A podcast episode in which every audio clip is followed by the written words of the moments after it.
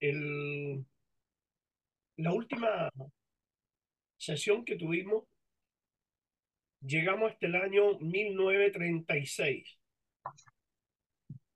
que fue, que habían dos eventos especiales allí. Por un lado, la, la organización sionista con el partido nazi, que forma lo que se denominó el acuerdo de la Habará. ¿Se acuerdan que hablamos de eso?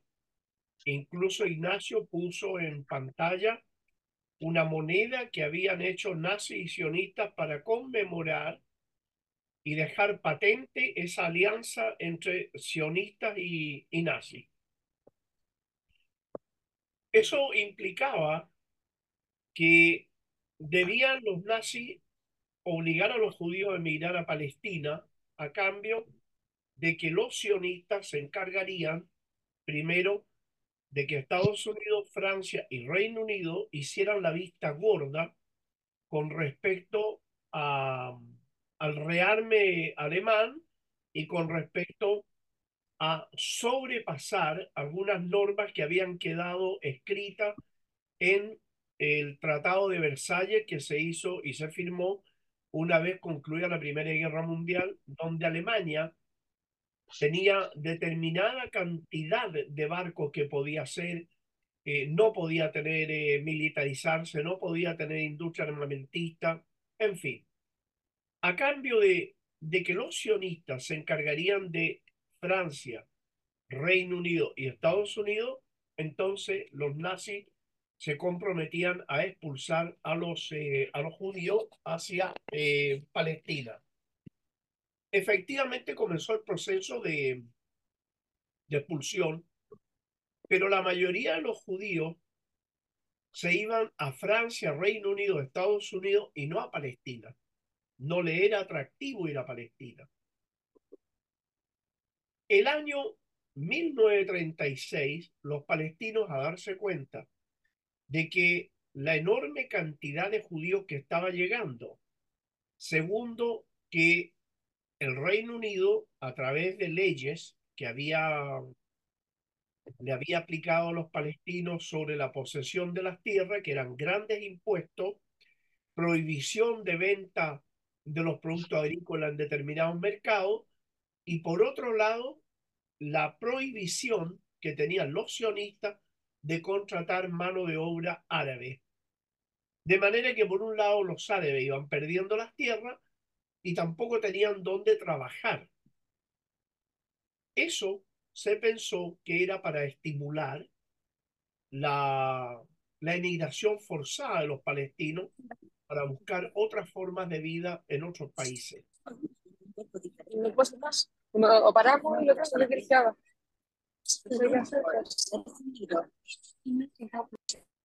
Esta situación fue creando serios problemas y el pueblo palestino que tenía pocos líderes, muy pocos líderes, porque ya les comenté la vez pasada que los líderes palestinos iban siendo encarcelados por el Reino Unido, que era la potencia ocupante en Palestina, y por otro lado, y por otro lado, el reino, el, los sionistas, que tenían bandas entrenadas por oficiales del ejército nazi la Irgun, la Haganah, la Stern, la Swait Leumi, que eran grupos militares, paramilitares, muy bien entrenados, muy bien armados, recibían armas tanto del Reino Unido como la preparación de los oficiales nazis que los entrenaban.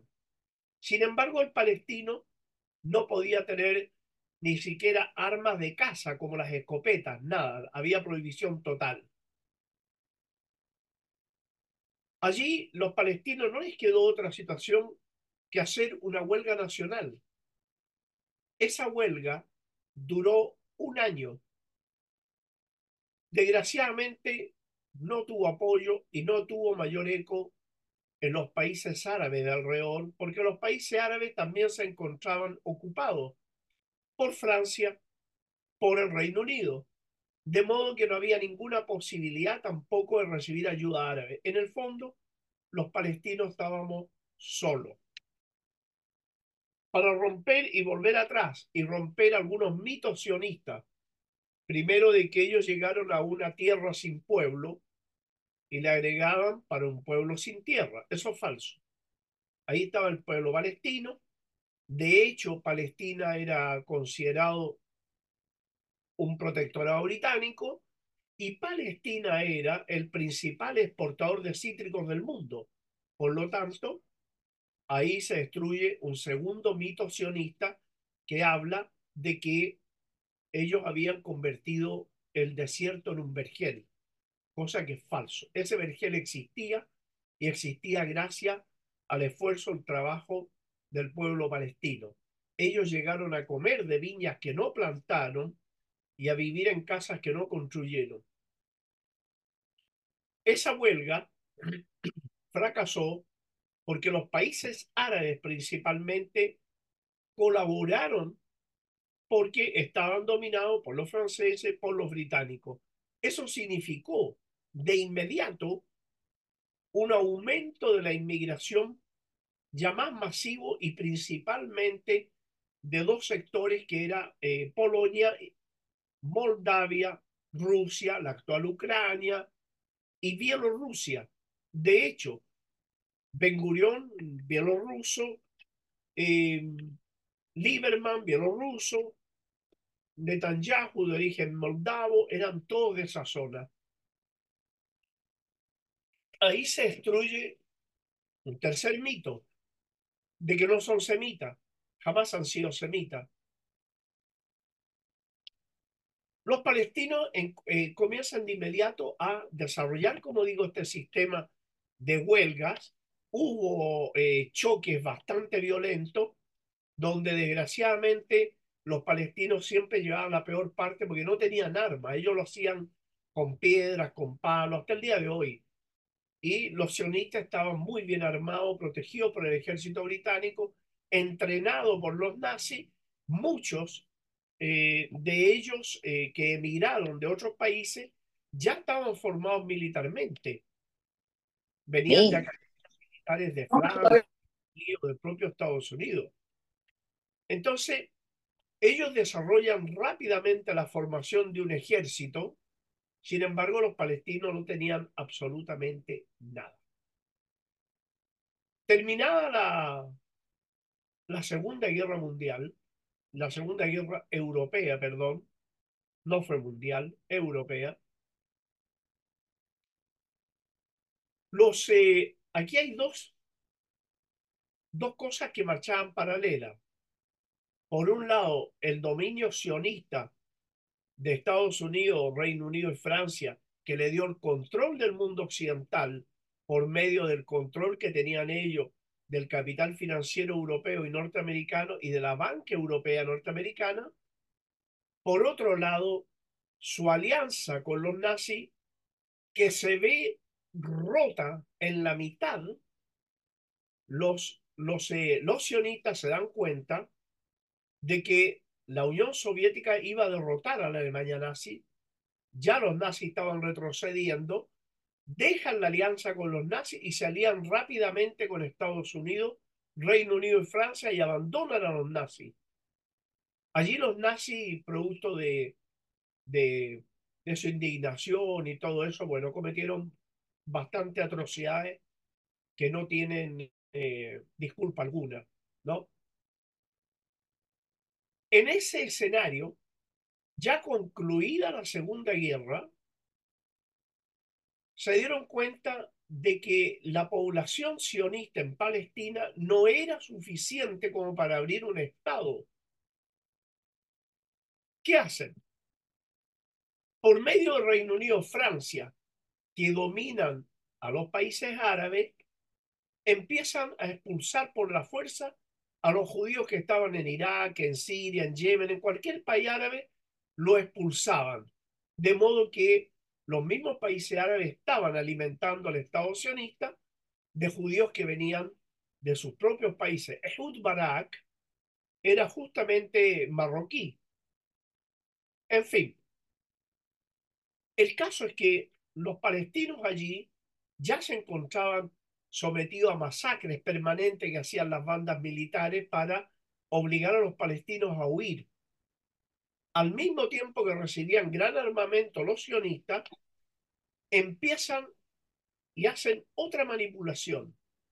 En el juicio de Nuremberg, donde se, se enjuicia a la mayoría de los oficiales nazis, los que no aceptaron colaborar con Estados Unidos, porque los que aceptaron colaborar con Estados Unidos viajaron a Estados Unidos y como Werner von Braun, ¿no? El padre de, todos los, los viajes espaciales norteamericanos, el padre de la cohetería norteamericana. Y muchos otros nazis fueron a Estados Unidos, Reino Unido, Francia y los aprovecharon. Eh, hasta avanzado el año 80, habían todavía oficiales nazis a cargo de la OTAN, como von Manstein, que fue el primer comandante en jefe que tuvo la OTAN, era oficial nazi.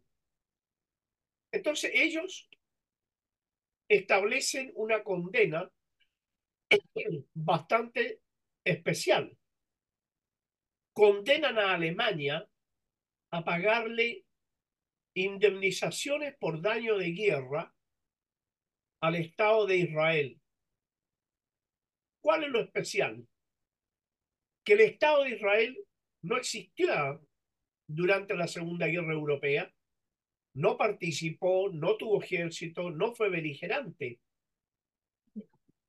Entonces, y le aplican una indemnización de daño de guerra a un país que no existía. Existió el año 1948. Entonces aquí, ¿cómo se le aplicaba a los nazis, a los alemanes, perdón, cómo le aplicaban la indemnización por daño de guerra? Inventan una fórmula bastante especial por la cantidad de judíos que murieron durante la Segunda Guerra y por los bienes que ellos tenían y que perdieron.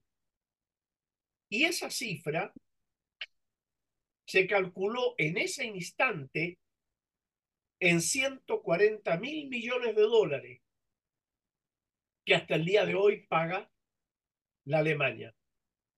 El caso es que no había nadie que defendiera a Alemania. Nadie que, que investigara si era real o no era real los datos que entregaban los sionistas.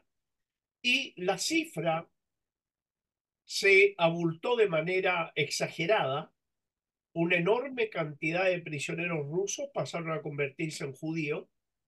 Eh, y así llegaron a la cifra de 6 millones cuando en toda la Segunda Guerra no murieron más de 500 mil judíos pero judíos que murieron combatiendo en el ejército francés, combatiendo en el ejército británico, además de aquellos que fueron masacrados por los nazis. Pero con eso el Estado tuvo el dinero suficiente para comenzar rápidamente a desarrollarse. ¿Cómo se aprueba la creación del Estado sionista en las naciones recién creadas Organización de Naciones Unidas. Estados Unidos, que controlaba la, a través del Plan Marshall a las potencias europeas y por otro lado tenía absolutamente dependiente a los latinoamericanos, los británicos y franceses se encargaron de presionar a los países africanos los norteamericanos se encargaron de presionar a los latinoamericanos y los europeos. Y la verdad que aún así, Palestina fue dividida en forma ilegítima, ilegal e inmoral por la diferencia de un voto. Y ese voto fue el de Nicaragua. Que pasados los años, esto es anecdótico, ¿no? Pero cuando el Frente Sandinista de Liberación Nacional de Nicaragua inicia la lucha contra la dictadura de Somoza, el Frente Popular de Liberación de Palestina y otros movimientos de resistencia palestinos ayudaron a los sandinistas en contra de eh, los Somoza. Y finalmente derrocaron a la dictadura de Somoza y está, bueno, ahí está el gobierno en Nicaragua. Esta presión que se hizo sobre, sobre los países contó, por un lado, al principio con el rechazo de los británicos, que no querían que ese nuevo Estado estuviera ligado a Estados Unidos y no al Reino Unido. Por eso trataron de impedir las nuevas inmigraciones de, de judíos que venían de distintas partes del mundo, trataron de impedirla, pero las bandas armadas empiezan a combatir contra el ejército británico. Famoso es la explosión del Hotel King David, donde estuvo metido Ben Gurion, y murieron varios oficiales del ejército británico. Y al final Estados Unidos amenaza al Reino Unido diciéndole que si no aceptaban la creación del Estado de Israel, ellos no le, no le aportarían la ayuda en el plan Marshall. Así que el Reino Unido se vio obligado, como muchos otros países, a aceptar esta inmoralidad, porque mientras se discutía la división de Palestina, en las Naciones Unidas no había representación palestina. Los países árabes estaban dominados por Francia y Reino Unido. O sea, en el fondo, los palestinos no tuvieron nadie que los defendiera y una resolución que era recomendación se convierte en el visto bueno y al otro día, en una ceremonia, declaran la creación del Estado de Israel. Allí surge una nueva farsa que es la famosa guerra de 1948, que no fue ninguna guerra, no era para defender a Palestina, en ningún motivo. Los egipcios querían quedarse con todo lo que soy la franja de Gaza y un poco más de territorio. Y los jordanos querían quedarse con Cisjordania, porque allí está el turismo religioso cristiano, que para que se formen una idea, entra dinero anual alrededor de 30 mil millones de dólares por concepto de turismo religioso cristiano. Eso era todo lo que le interesaba a los jordanos y por otro lado a los egipcios. No entraron a defender Palestina, ni tenían intención de defender Palestina. Bueno, ahí se desarrolla, se desarrolla la primera etapa donde el general egipcio Gamal Abdel Nasser se da cuenta de la traición y organiza a lo que se denominó la Organización de Oficiales Jóvenes y el año 1952 hacen un golpe de Estado, derrocan al rey Farouk e inmediatamente piden la salida de los ingleses y lo sacaron. Creado el Estado sionista en el año 48, le era insuficiente para las ambiciones de ellos el territorio que le habían asignado y también tenían la intención de quedarse con lo que hoy es Cisjordania y lo que era principalmente las ciudades de Belén, Beyala, Jerusalén, Jericó, Ramallah, porque en esa zona es donde se desarrollaba la mayor cantidad de turismo religioso cristiano. Ellos esperaron pacientemente hicieron varias masacres para expulsar a los palestinos de allí, pero no podían expulsar de un viaje a los cristianos porque en ese momento el Vaticano no estaba tan comprometido con los negocios de Estados Unidos ni tampoco tan comprometido con el capital financiero sionista, de modo que el Vaticano no aceptaba que los sectores cristianos fueran apropiados por eh, el Estado judío sino que querían que fuera y siguiera y se mantuviera siendo una zona cristiana. Por esa razón se impidió que el Estado de Israel se hiciera de ese territorio, pero buscaron la excusa y esta excusa le llega en dos oportunidades. La primera fue el año 1956, donde el gobierno egipcio de los oficiales jóvenes, ellos nacionalizan el canal de Suez. Inmediatamente el Reino Unido le declara la guerra, junto con Francia, le declara la guerra a Egipto.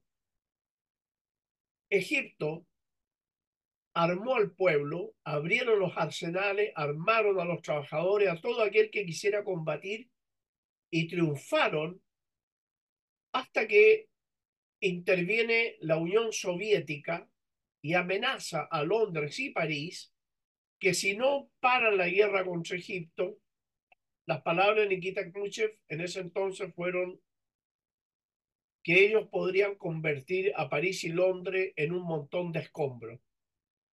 Allí, el año 56, entonces el Estado de Israel, que aprovecha esta guerra e invade, no se pudo hacer con el territorio porque debieron retroceder todas las fuerzas ante la amenaza del ingreso a la guerra por parte de la Unión Soviética.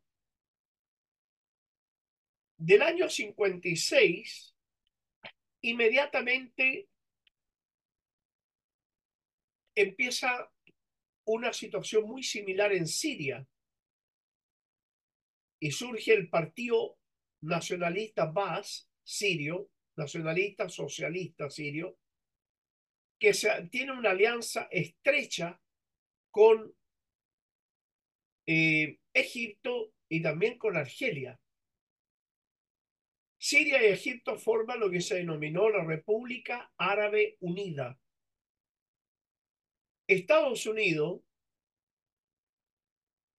el ente sionista, Reino Unido y Francia ven con muy mal ojo la creación de la República Árabe Unida y de inmediato comienzan a complotar para destruir a esa, esa nueva organización que para ellos era peligrosa, porque tanto sirios como egipcios eran enemigos de Estados Unidos y enemigos de Israel.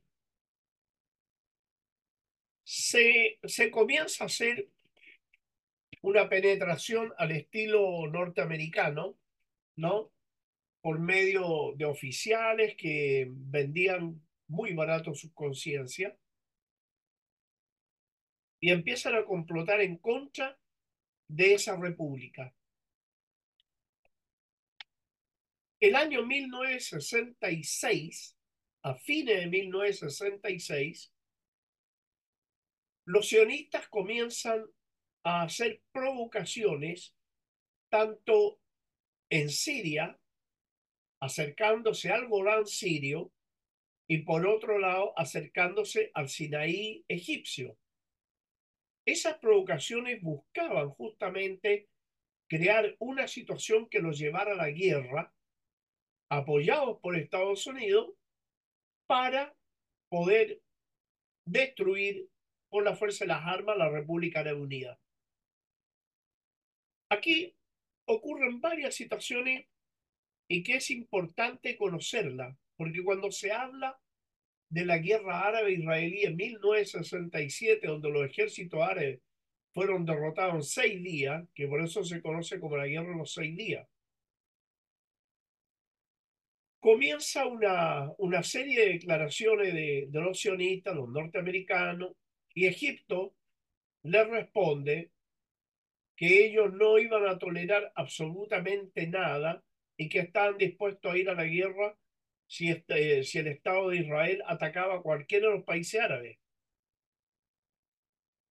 El, el 5 de junio de 1967 estalló la guerra, pero el 3 de junio de 1967, Johnson, Lyndon Johnson, que era el presidente norteamericano, llama a Gamal Abdel Nasser y le pide que no que se retiren de la, de la frontera que ellos eran garantes de que no habría guerra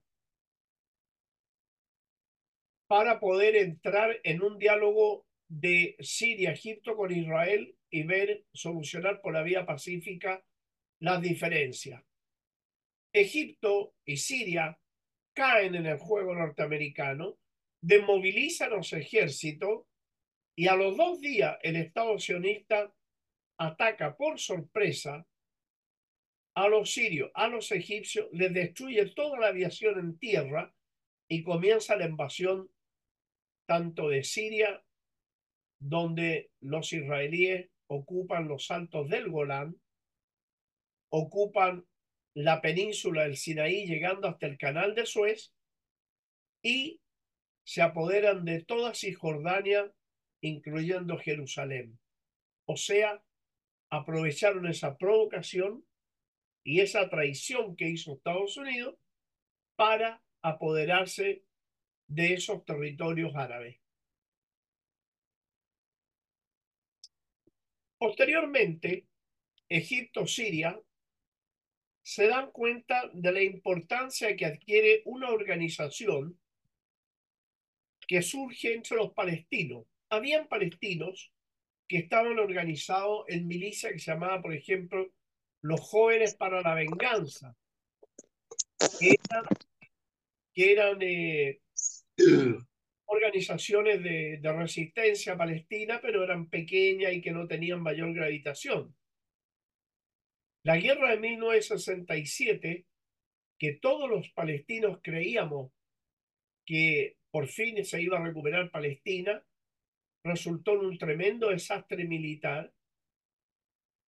Y allí los jóvenes palestinos de las universidades de Egipto, de Siria, de Jordania, se unen en Egipto y acuerdan la creación de una organización de resistencia para tomar en las manos de los palestinos la lucha por la liberación del territorio ocupado. Durante la guerra de 1967, muchos jóvenes palestinos iban a las zonas de batalla y recogían el armamento que había quedado disperso y botado, para así poder tener armas para la nueva formación guerrillera. Nace la primera organización que se llama Al-Fatah, conocida en el mundo árabe como el Fatah, cuyo líder era Yasser Arafat y varios otros más, obviamente. A poco andar surge también otro movimiento que se llamó Frente Popular para la Liberación de Palestina, cuyo líder era George Habash. Pero ese grupo tenía una tendencia política diferente a la del Fatah. El Fatah era un movimiento nacionalista. Sin embargo, el Frente Popular de Liberación de Palestina era marxista-leninista y tenía eh, un programa de combate, de lucha, que planteaba que había que aliarse con los trabajadores y las organizaciones políticas de izquierda en los países árabes porque los principales enemigos de los palestinos eran Estados Unidos, el sionismo internacional, pero también las monarquías feudales árabes que colaboraban con Estados Unidos, cosa que se repite hasta el día de hoy. la guerra que se fue desarrollando, o sea, que termina en 1967 con la ocupación de los territorios mencionados, llevó a los países árabes en este caso, a Siria y a Egipto, que ellos estaban preparados, por un lado, la traición que hace Lyndon Johnson de Estados Unidos, comprometiendo su palabra que no serían atacados, pero que tenían que dar oportunidad a la paz. Y por otra parte, mientras el ejército egipcio estaba combatiendo, sectores reaccionarios dan un golpe de Estado para derrocar a Gamal Abdel Nasser. Al mismo tiempo, hay un golpe de Estado en Siria. Todo estaba preparado. El ejército tuvo que sacar a la gente del frente de batalla y acudir a la ciudad. Y lo mismo hicieron en Egipto.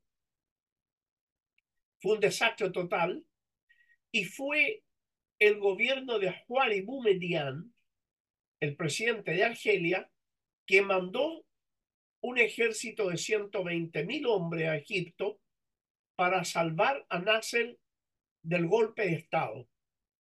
De modo que ahí hay otro mito. La guerra árabe-israelí 1967 fue un fiasco, un bluff, una mentira. Estaban preparados los golpes de Estado, Estados Unidos de acuerdo con los sionistas para destruir la aviación egipcio-siria en tierra. O sea, todo fue una traición. Ante eso, y ante la pérdida de esos territorios, Nasser comienza una guerra de desgaste en contra de Israel a través del canal de Suez y comienza a entrenar, a financiar y a mantener a la resistencia, naciente resistencia palestina, que comienza a ser bastante eficiente y a hacer muchas operaciones militares. Una de esas operaciones militares fue eh, la conocida batalla de Alcarame, por un lado, y por otro lado, la operación que se denominó Cinturón Verde. Los palestinos desde Jordania y desde el Líbano, que se estaban armando y se estaban entrenando allí, hicieron una operación que se llamaba Cinturón Verde, le llamaron, ingresaron 10 kilómetros y destruyeron todo lo que había el ejército israelí ahí y volvieron. Eso le dio una voz de alarma a Estados Unidos de que, y al propio Israel, de que el peligro de la resistencia palestina era muy grande y había que derrotarlo a como dé lugar. Entonces, se prepara una operación militar donde el Estado de Israel invadiría un sector de Jordania que se llama Karame, que justamente en árabe significa dignidad. En Al-Karame estaba sentado la fuerza miliciana de Al-Fatah, del Frente Popular de Liberación de Palestina y también del Frente Democrático de Liberación de Palestina. Estaban estacionados ahí. Entonces vienen los, los, eh, los sionistas, incluso con periodistas, llegaron allí a la frontera y eh, amenazaron con destruir completamente a la resistencia palestina que estaba allí. Los palestinos decidieron resistir y establecieron un sistema de batalla que les dio muy buen resultado. Lo primero, ellos sabían que los israelíes siempre atacaban primero con la fuerza aérea y después tiraban los paracaidistas y al mismo tiempo que avanzaban los blindados por tierra. Los palestinos colocaron en la montaña al lado de Alcarame francotiradores muy bien camuflados y escondidos y colocaron en el río que separaba allí colocaron una enorme cantidad de combatientes que estaban camuflados. Cuando entró el ejército israelí, lo dejaron entrar al pueblo al-Karame. Cuando empiezan a caer los paracaidistas, los francotiradores mataban a los paracaidistas y caían muertos. Y los, los, eh, los sionistas ven que los puentes por los cuales habían pasado fueron explotados después sintieron la sensación de que estaban rodeados y entraron en pánico. Fue la primera batalla que fueron derrotados los sionistas y por primera vez para salir de allí obligaron al ejército israelí a salir sin las armas. Por primera vez hubo una derrota militar muy fuerte y en una masa popular árabe, en todos los pueblos árabes, que la gente estaba absolutamente, eh, se sentía minimizada por la tremenda derrota en 1967, se sentían frustrados, amargados, impotentes. Por primera vez pueden levantar la frente, pero con mucha dignidad, por esa tremenda derrota que le practicaron a los, eh, a los sionistas. De hecho, cientos de soldados fueron canjeados por armamento militar y fueron canjeados también por muchas otras, eh, llegaron a muchos otros intercambios. Allí, esto fue el año 1969, allí se le despierta entonces nuevamente la alarma al Estado de Israel y comienza de inmediato una nueva etapa a practicar un golpe masivo contra la resistencia palestina en Jordania. ¿Qué hicieron? Obviamente, por medio del Reino Unido y de Estados Unidos, obligaron al rey jordano, siempre muy dispuesto a apoyar a Israel, de que tenía que desarmar a los palestinos. Obviamente los palestinos no se dejaron desarmar. Estados Unidos eh, permite que Arabia Saudita envía tropas a defender al rey Hussein, los israelíes entran y ahí se comete lo que se denominó la masacre de Septiembre Negro, septiembre de 1970, donde al mejor estilo sionista, jordanos, saudíes y otros tipos de traidores mataron a 40.000 palestinos. Ahí surgió después lo que se denominó eh, el grupo Septiembre Negro, que lo primero que hizo fue eliminar a Wasfield Tell. Wasfield Tell fue el primer ministro jordano que dio la orden de atacar los campos refugiados palestinos. Wasfield Tell lo, lo justiciaron los palestinos. Los palestinos que habían perdido su fuerza en Jordania se vieron por primera vez divididos de una manera horrenda, porque el rey jordano le dice a Al-Fatah, dirigido por Yasser Arafat, que ellos no eran objetivo militar del ejército jordano, que no intervinieran en la guerra porque el problema era con el Frente Popular y con el Frente Democrático. Desgraciadamente, Al-Fatah creyó en el rey jordano, no interviene en la batalla, derrotan al Frente Popular, derrotan al Frente Democrático y también derrotan a un grupo eh, pro-sirio que se llama el Saeka. Después que derrotaron a esos tres, el rey se vuelve hacia el Fatah y le dice, ustedes tienen que ir a instalarse en las montañas del Yarash. Como no querían ir, los atacó después a ellos no les quedó otra que huir a los palestinos y allí, por una iniciativa de Gamal Abdel Nasser y de los sirios, le dieron a los palestinos la posibilidad de instalarse en el sur del Líbano. Y de ahí comienza el desarrollo de las organizaciones guerrilleras, las que perduran hasta el día de hoy.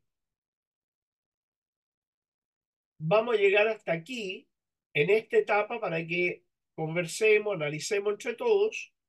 Después ya pasaremos a, la guerra de 1973, por qué existió esa guerra, y de ahí ya vamos a ir avanzando hasta el día de hoy. Pero hemos avanzado bastante hoy, eh, así que eh, me gustaría que quienes tuvieran dudas preguntaran, conversáramos, analizáramos en conjunto para que quede bien patente y bien establecido hasta el día de, hasta 1970, cosa que no quede en vacío hacia atrás y después seguir con más fuerza hacia adelante. Así que eh, abierto para todo tipo de preguntas. En el chat, eh, Nicolás, dejaron una que es de los principios, lo que tú hablaste, de César Pino. ¿Ya? No la veo. ¿Qué tan documentado? perdón. ¿Qué tan, documentado está el tema de los sionistas como descendientes hazaros? Bueno, hay bastante escrito sobre eso. De hecho, mi buen amigo y gran analista Pablo Jofré mañana hace el lanzamiento de su libro, que es un excelente libro. Yo lo leí. Yo voy a estar en, voy a presentar el libro mañana Lo tengo aquí. Ahí está. El sionismo, la ideología que extermina. Allí está, allí está, en este libro está todo el tema del, del sionismo. ¿ah? Y también en mi libro hay todo un, capítulo completo, claro, este un poquito más grueso, porque son 690 páginas. Este libro, que lo pueden obtener por Amazon, que se llama El proceso de penetración, ocupación y destrucción de Palestina. Ah, Ignacio creo que lo podría colocar ahí en el chat o en pantalla. Y eh, ustedes lo pueden obtener por Amazon, se lo envían y eh, es bastante más económico comprarlo por Amazon. Eh, ahí está todo eso bastante establecido, ¿no? El judío, el judío oriental árabe no tiene ninguna diferencia con el resto, tiene la misma cultura nuestra, porque eran judíos árabes, eran judíos palestinos, judíos iraquíes, judíos sirios. O sea, sirio de religión judía, palestino de religión judía, no eran europeos, ni moldavos, ni ucranianos, ni rusos, ni bielorrusos, ni norteamericanos, ni del Reino Unido, porque esos no son de la zona, no son semitas ni tienen ninguna relación, simplemente son ocupantes. Eh, Jorge Andrés Moore tiene también una pregunta en el chat que es bastante buena. Dice, la ideología de Fatah sería similar a la de Nasser, es decir, nacionalismo panárabe y en el caso Fatah, árabe-palestino. Efectivamente, el Fatah estaba inspirado en el nacerismo. Hay un libro muy bueno que se lo recomiendo, que se llama El nacerismo y la revolución del tercer mundo. La autora es Vivian Trías, es un excelente libro que deja muy claro eh, la ideología nacerista. Eran, eh, el nacerismo era lo que ellos llamaban el eh, socialismo, socialismo islámico. Hay una frase que, que siempre la mencionaba Nasser y que tiene validez más que nunca hoy. Dice, Nasser decía, el Islam abarca el socialismo, el socialismo no abarca el Islam. Y llamaba a los grupos de izquierda a integrarse a la revolución. Al-Fatah, y aquí, eh, Mor, voy a entrar en una. Voy a desviar un poco. Al-Fatah partió como una excelente fuerza nacionalista, muy combativo, pero después fue derivando derivando lentamente a un nacionalismo muy poco comprometido y finalmente cayeron en las manos del sector más colaboracionista y derechamente, digamos, traidor de Al-Fatah, donde los buenos combatientes Al-Fatah fueron entregados a Israel para su encarcelamiento, como los como Marwan Barghouti, como Ahmad Saadat, por ejemplo, fueron entregados por la propia autoridad, la mal llamada autoridad palestina, fueron entregados a Israel. Ellos, hasta el día de hoy, tienen una posición muy, muy pro eh, anti-resistencia, pro norteamericano y entran en negociaciones permanentes con el Estado de Israel. Desde que Abbas se hizo del poder, habían en Palestina 50 checkpoints. Hoy día hay más de 600 checkpoints. En Cisjordania, la población judía no pasaba de 50.000. Hoy hay 750.000. Es decir, protegidos por la autoridad palestina, los sionistas han ido quitándole a los palestinos el territorio paso a paso. Hoy en día eh, Al-Fatah está dividido, muy dividido.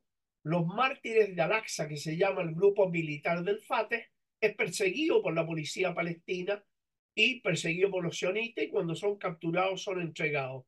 Hay acuerdo de seguridad entre la mal llamada autoridad palestina y el Estado sionista.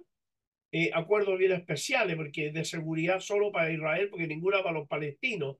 Ustedes que siguen esto, que están atentos a esto, eh, nunca habrán visto, o sea, ustedes ven que todos los días se mata tres, cuatro, cinco palestinos, no en época de guerra, en la época normal. Todos los días matan palestinos, incendian casas, incendian iglesias, queman mezquitas, eh, destruyen los cultivos de los palestinos. Pero ¿han visto ustedes alguna vez, han visto usted alguna vez que Israel haya entregado algún colono o algún sionista que mató a un palestino para ser juzgado por los palestinos? Sin embargo, muchos palestinos han sido entregados a Israel. Entonces ese acuerdo de seguridad es bien especial, porque la seguridad se la dieron a Israel en la medida que ellos permitieron y permiten hasta el día de hoy que la resistencia no pueda actuar. De hecho, de hecho, hoy, hoy, los más de 50 mil, en realidad son 65 mil, los 65 mil policías palestinos armados con buen armamento no intervienen en la guerra. Mientras el pueblo palestino es masacrado, ellos no intervienen. Más aún, rodean los campos refugiados palestinos junto con los sionistas para que los muchachos de los batallones palestinos no puedan salir a combatir. Entonces la división del FATE fue horrible, porque al final se terminó colaborando con el Estado de Israel, una especie muy parecida a lo que hizo Petain en Francia, el gobierno de Vichy, que colaboraban con los nazis. Aquí están exactamente igual. Eso con respecto al FATE, eh, Jorge Moore.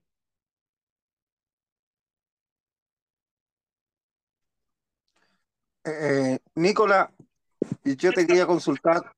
Ah, sí, sí, dime. Sí, y yo te quería consultar, estos movimientos eh, pan-arabistas eran de corte laico, por lo que yo tengo entendido, ¿cierto? La mayoría.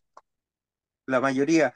Y el, el, partido el, partido VAS es, es anterior a, Abdel Nasser o, anterior? No, es que el BAS no estuvo en, en Egipto. El BAS está en Siria y en Irak. En Siria y en Irak, ya, perfecto. En, en, Egipto se hablaba del socialismo nazarista o socialismo islámico. ¿ah? Se hablaba de esa manera. No eran el BAS árabe y sirio, es en Siria y en Irak, no en Egipto. Ya, sí. Pero, pero hay, hay afinidad, me imagino, ideológica en. Porque el BAS también es panarabista, por lo que entiendo. Mucha, mucha, eh, mucha, mucha afinidad y mucha alianza. Desgraciadamente, eh, esos países dejaron al final solo a Siria, porque Egipto, ustedes ven lo que es. ¿ah? Yo le hago una pregunta a todos ustedes. ¿Qué le han hecho los palestinos a Egipto para que Egipto tenga bloqueado Gaza? ¿Qué le han hecho los palestinos a los egipcios? Nada. Las palabras sobran aquí. Por otra parte, eh, ah, bueno, aquí hay otra, dice la, la llamaría árabe Libia, también era, eh, ellos, el, el, el, en Libia estaba inspirada en la tercera teoría que le llamaba eh, Muammar Gaddafi, la llamaría era una especie de una república popular eh, con una especie de socialismo muy aplicado al islamismo. Libia era el país más próspero de, de África y era el país de mejor nivel eh, cultural. ¿ah? Las mejores universidades, todo junto con Egipto. Pero eso ya desapareció hay 1.250 milicias, eh, es un país que no tiene gobierno ni va a ser gobernado. Dice Marie Claire, dice, ¿qué países árabes están recibiendo ayuda económica de Estados Unidos? Casi todos reciben ayuda, los árabes le envían la ayuda económica a Estados Unidos salvo Egipto y Jordania, que son mantenidos por el capital financiero sionista y una gran cantidad de oficiales del ejército, la marina, la fuerza aérea, fueron involucrados las empresas transnacionales que controlan los sionistas, de manera que lo hicieron socios económicos, eh, una enorme cantidad de coroneles, generales, capitales, los involucraron en los negocios, le dieron acciones de esa sociedad y con eso los neutralizaron. Eh, Jordania y Egipto, eh, no, ellos reciben dinero norteamericano y se sostienen por esa ayuda. Pero el resto de los países es al revés. Arabia Saudita, Bahrein, los Emiratos Árabes Unidos, eh, ¿qué hacen ellos? El enorme ingreso que tienen de 300 mil dólares por minuto que le entra, van siendo depositados en Estados Unidos. De esa manera, esos países son dueños del 17% de la economía norteamericana. Por lo tanto, los intereses norteamericanos y los intereses de Arabia Saudita, los intereses de los Emiratos, están de la misma mano y por eso siempre marchan en conjunto. Ahora, el caso concreto es que el sionismo no solo controla el 100% del capital financiero y bancario norteamericano y el 100% del capital financiero y bancario europeo, sino que además el sionismo controla el sistema de comercio mundial y controlan 50.000 transnacionales. Ojo con eso. Por lo tanto, ellos controlan el comercio, controlan, controlan el, eh, el complejo militar industrial, controlan todo el comercio de Estados Unidos hacia América Latina y sus relaciones entrelazadas a través de estas transnacionales con los europeos. Por lo tanto, el verdadero poder al interior de Estados Unidos es el sionismo. Y este poder se entrelaza con los países árabes.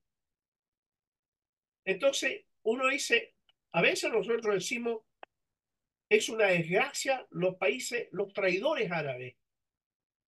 La verdad que ellos traicionan más que nada su creencia, su historia, a su pueblo, traicionan el Islam, pero no traicionan a los pueblos árabes, porque ellos nunca tuvieron los mismos intereses a los pueblos árabes. Ellos tienen sus propios intereses y los llevan adelante. Por lo tanto, no traicionan sus intereses, que no son los de los pueblos árabes. A los pueblos árabes los oprimen, los tienen con unas dictaduras brutales, donde la gente no puede, no puede absolutamente ni siquiera opinar. El año pasado se le cortó la cabeza en público en Arabia Saudita a 160 jóvenes que se oponían a la dictadura en la monarquía. Simplemente por manifestarse, los llevaron a una plaza pública y el famoso bulldozer, el tipo que lo denominan así, les cortó la cabeza en público. Eh, yo vi imágenes que eran horrendas, horrenda, y lo más horrendo de esto es que obligan a los familiares de ellos a ir a ver la ejecución. Entonces... Eh, y a pagarles la ejecución. Y obviamente que eso eh, inhibe a cualquiera. Un terror de esa magnitud inhibe a cualquiera. Pero esa brutalidad que nosotros vemos en Arabia Saudita, la brutalidad que vemos en, en, en los países como Bahrein, en la opresión brutal que hay sobre la mujer en esos países, porque Arabia Saudita, eh, Emiratos Árabes Unidos, es impresionante, por ejemplo, que la mujer no pueda caminar al lado del hombre, tiene que caminar un pie más atrás del hombre. O sea, medio metro detrás del hombre, no puede ir al lado. Entonces no puede conducir, no puede andar en bicicleta, en fin. Eso Estados Unidos lo presenta al mundo como la aberración del Islam, del mundo musulmán atrasado. Y resulta que no es así. No es así. En Siria la mujer participa el ejército, es policía, va a universidades, hay ministros. Chabán es mujer. En Irán hay ministros mujeres, hay oficiales de ejército mujeres, tienen la, en las universidades iraníes hay más mujeres que hombres, en fin. Lo podrido, lo podrido de una deformación del Islam, que es el wahabismo y el salafismo, es presentado en Estados Unidos, por medio de Estados Unidos y de Israel al mundo, como la aberración del mundo musulmán atrasado. pero al mismo tiempo protegen eso, porque son sus aliados. Eso es a manera de eh, anécdota, ¿no? De lo que ahí ocurre. Nico, por favor, está la pregunta trazada de Karime. Buenas noches, ¿por qué no aprueban la resistencia? ¿Por qué no aprueban la resistencia? ¿A quién se refiere? A lo, por ejemplo, a Hamas, a... ¿Pero quién no aprueba? ¿Ah? ¿Quién no aprueba la resistencia? Yo me imagino que ellos lo dirán en algo público. Karime, ¿tú puedes aclarar tu pregunta?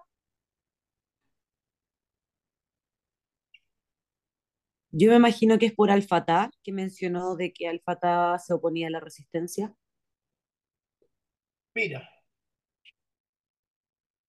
Yasser Arafat lo asesinaron porque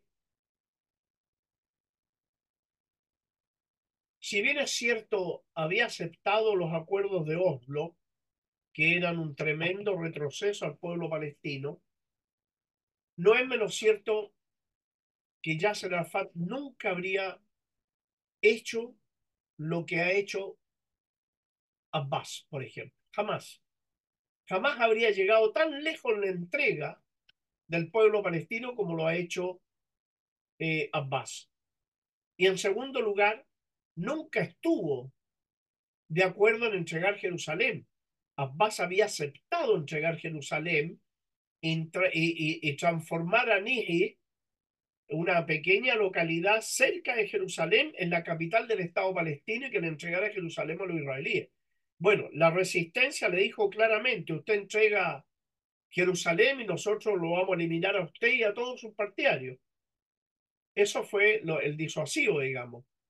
Pero Arafat nunca hubiera llegado al, nivel que ha llegado ahora este tipo, que ha sido una cosa desastrosa. ¿Ustedes han visto por casualidad, han visto alguna actividad hoy en día con todo lo que está pasando en Gaza? ¿Han visto alguna actividad de la autoridad palestina? ¿Ustedes han visto a la embajada palestina en Chile hacer algo? El trabajo lo están haciendo las organizaciones sociales palestinas. El embajador de Israel anda en todas partes haciendo de todo. ¿Ustedes han visto al embajador a la embajada de Palestina hacer algo? Entonces, están en conversaciones interesantísimas, esperando que derroten a la resistencia y ellos, ellos sin hacerse cargo de Gaza. Desgraciadamente para nosotros. Moore dice de nuevo, el islamismo republicano iraní y la democracia islámica turca al mando de Erdogan pueden asemejarse un poco ideológicamente a la llamaría libia. No, no, ahí no, Jorge. El islamismo iraní es un muy progresista, es eh, un islamismo bastante, con una carga bastante popular. Sin embargo, el de, el de Turquía es un islamismo eh, muy reaccionario, muy, muy pro-norteamericano, muy pro-israelí. O sea, de hecho, las municiones que está llevando Estados Unidos eh, las lleva directamente desde Turquía, perdón, y desde Estados Unidos, la que recibe Israel. Turquía le, le manda los alimentos envasados para el ejército y Turquía es la que le vende la agua purificada a Israel en este momento. Turquía declaraciones muy bonitas, pero en la práctica real, cero. Tienen relaciones diplomáticas privilegiadas. Los pilotos, pilotos de aviones avanzados, se entrenan en Turquía y hay intercambio. Hay intercambio militar entre ellos. En, eh, en Siria, los turcos y los, eh, y los israelíes estaban armando, armaban en conjunto al terrorismo islámico contra, contra Siria. Dice Nicola, ¿cuál es el involucramiento? Claudia me hace esta pregunta. ¿Cuál es el involucramiento de los hermanos musulmanes? ¿Cómo nacen y qué tienen que ver con Palestina? Los hermanos musulmanes nacen principalmente en Egipto porque ellos querían en ese momento un país eh, que tuviera como, como norma tanto jurídica como su organización social basado en la charia islámica. Sin embargo, el nazarismo egipcio hablaba más de un Estado laico, democrático, donde hubieran partidos políticos, donde se, con una constitución política y no con, una, con eh, la charia musulmana. No quería eso. Pero fue un instrumento que nace por iniciativa británica, de, que se, se pliega esa iniciativa a los norteamericanos, y en un comienzo los hermanos musulmanes fueron un instrumento anti-revolución egipcia partidarios de Israel, estrechos aliados de, eh, de Israel y de Estados Unidos. Posteriormente, con el tiempo, los hermanos musulmanes fueron evolucionando a una forma de islamismo más antisionista, pero que no eran comprometidos con la lucha de emancipación de los pueblos árabes. Con Palestina no tienen nada que ver, salvo que los hermanos musulmanes tenían muy buena relación con Hamas en un inicio. Ayudaron económicamente y políticamente a Hamas. Pero después que Al-Sisi los descabezó y los eliminó físicamente, han matado decenas de miles, eh, ya no tiene ninguna relación, ninguna. No hay acuerdo con los palestinos ahí pero sí había simpatía entre los hermanos musulmanes en un comienzo y jamás. No sé si se me pasa alguna otra pregunta. Un minuto, Nico, lo vamos a revisar porque había otras preguntas. Yo tengo eh, otra pregunta por mientras que revisan. Ya, ya dale, Soraya, dale. Dale, dale, Soraya. Mm, Nicolás, te escucho hablar con tanta propiedad sobre tanto hecho histórico, entonces me gustaría saber según tu opinión, ¿cuál crees que sería la manera? ¿Qué debería hacerse? ¿De qué forma se podría lograr llegar a, un resultado donde Palestina existiera y fuera reconocida por todos los países y, y estuviesen en paz? Mira, en primer lugar, Soraya, hay que tener claro una cosa que los países que están bajo el dominio norteamericano, ninguno va a estar al lado de los palestinos, aunque su conciencia y su pueblo quieran estarlo, ellos no van a estar al lado palestino porque son países súbditos, lo primero. Lo segundo, y lo que es más grave, primero, Soraya, hay que desmistificar algo. No existe la guerra árabe-israelí, eso es mentira. Existe la agresión del sionismo, el imperialismo norteamericano y las monarquías árabes en contra del pueblo palestino y los pueblos árabes. Eso es. Porque no podemos hablar, por ejemplo, hoy día. Hoy día Egipto derribó dos misiles yemeníes que iban hacia el puerto de Islat. Los derribó Egipto. Jordania derribó eh, drones eh, de Yemen. Entonces, ¿Son países pro-palestinos? no, no, son pro-sionistas. Arabia Saudita es pro-sionista, los Emiratos Árabes pro-sionistas, Bahrein prácticamente colonia de Israel. Entonces, eh, ¿cuáles son los países? Observen ustedes cuáles son los enemigos que hay de Estados Unidos y de Israel. Yemen. Los palestinos, eh, en Yemen está Allah eh, Hezbollah del Líbano, Hashad al-Shaabi de Irak, el gobierno iraquí anda, eh, perdone la expresión, pero como la, las prostitutas para allá y para acá. Ha sido terrible el comportamiento del gobierno iraquí. E Irán, Argelia, esos son los países árabes. Son siete de 27 países árabes. Los otros 20 colaboran con Estados Unidos y colaboran con Israel. La inteligencia de los Emiratos Árabes permitió que Israel se hiciera de dos barcos cargados con armamento moderno que iban para jamás a Gaza. Entonces, ¿hay una guerra árabe-israelí? No, no hay una guerra árabe-israelí. A ver, más abajo. hay, una de Kamal Mansur que estaba más arriba que dice: Amor sí lo derrocaron los propios sionistas después de que éste fuera a visitar Gaza. ¿Pusieron a un monigote llamado Al-Sisi o no? Es exactamente eso. Al-Sisi es un gobierno absolutamente pro-israelí en todo, o sea, súbdito israelí de Estados Unidos. Hace otra pregunta. Dice, la alianza Irán-Rusia-China, dado sus avances tecnológicos, políticos, militares y estratégicos, podrían poner en jaque a la alianza enemiga israelí, Estados Unidos, Unión Europea? La batalla, Jorge, está en este momento en ese aspecto. Irán, Rusia, China son parte de una organización que está dejando el lado el dólar y con eso debilitando la economía norteamericana. Estamos hablando de la Organización de Cooperación de Shanghái, de la Organización Euroasiática y del BRICS. Pero no vamos a analizar eso ahora porque esa es la última etapa de todo el análisis, en la última clase porque si no ahora los voy a enredar mucho. Pero sí, Irán tiene un alto desarrollo tecnológico, ah, apoyado por varios países, han logrado, han logrado derrotar el terrorismo islámico gracias a Irán y a Hezbollah. Y eso ha sido eh, bastante positivo.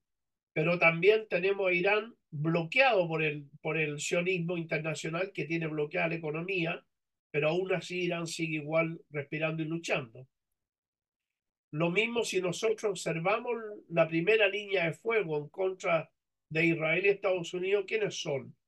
Son los musulmanes chiitas de Hezbollah, de Yemen, de Egipto, de Irak, perdón, los palestinos y eh, los sirios.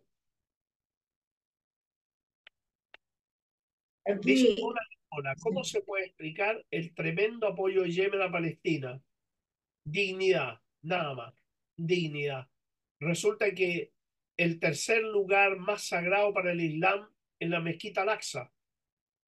Y Jerusalén es una, es una ciudad sagrada para los musulmanes.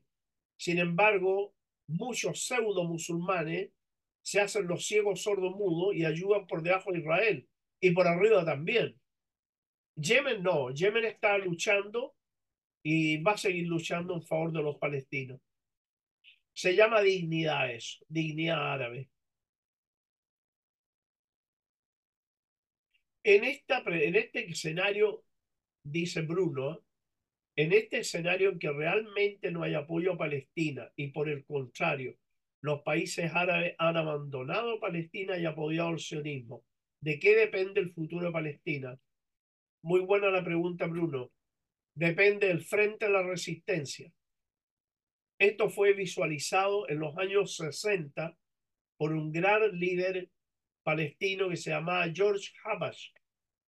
George Habash, en una entrevista que causó mucho revuelo en el mundo árabe, dijo, he llegado a la conclusión que para liberar Palestina debemos esperar la liberación de las capitales árabes. ¿Te imaginas tú, Bruno, si Egipto, Jordania, Siria, todo, abrieran la frontera para combatir contra Israel? Si en Gaza el ejército israelí ya va, a cumplir 80 días está perdiendo la guerra, ¿te imaginas si hubiera tenido que pelear contra Jordania, contra Siria, contra, con toda la tecnología de ahora? Porque antes los palestinos, los árabes, los árabes en general, peleaban con arco y flecha. Hoy en día la, la, brecha tecnológica se ha estrechado bastante. La alianza Irán-Rusia-China va a dar muchos frutos, muchos, pero obviamente no nos olvidemos que el enemigo es muy poderoso porque domina el comercio mundial, la banca mundial, ya les dije, 50.000 transnacionales y el poder norteamericano es grande. No es fácil derrotarlo pero sí están en una guerra de desgaste en Gaza que le ha hecho mucho daño. Eh, para tranquilidad a ustedes, han salido hasta el día de hoy casi 800.000 judíos de Palestina. Se han devuelto a sus países de origen. Gracias por tu respuesta anterior. Soy Claudia. Hay conteo de las bajas enemigas en estos días y por ahí que ya van 5.000 bajas y 20.000 heridos. Efectivamente, Claudia, hay más de 5.000 bajas y hay 20.000 heridos. Israel tiene una prohibición absoluta de informar acerca de las bajas. No solo eso, se han destruido más de 750 vehículos blindados y alrededor de 500 tanques israelíes. Nunca Israel había tenido un castigo tan grande como este.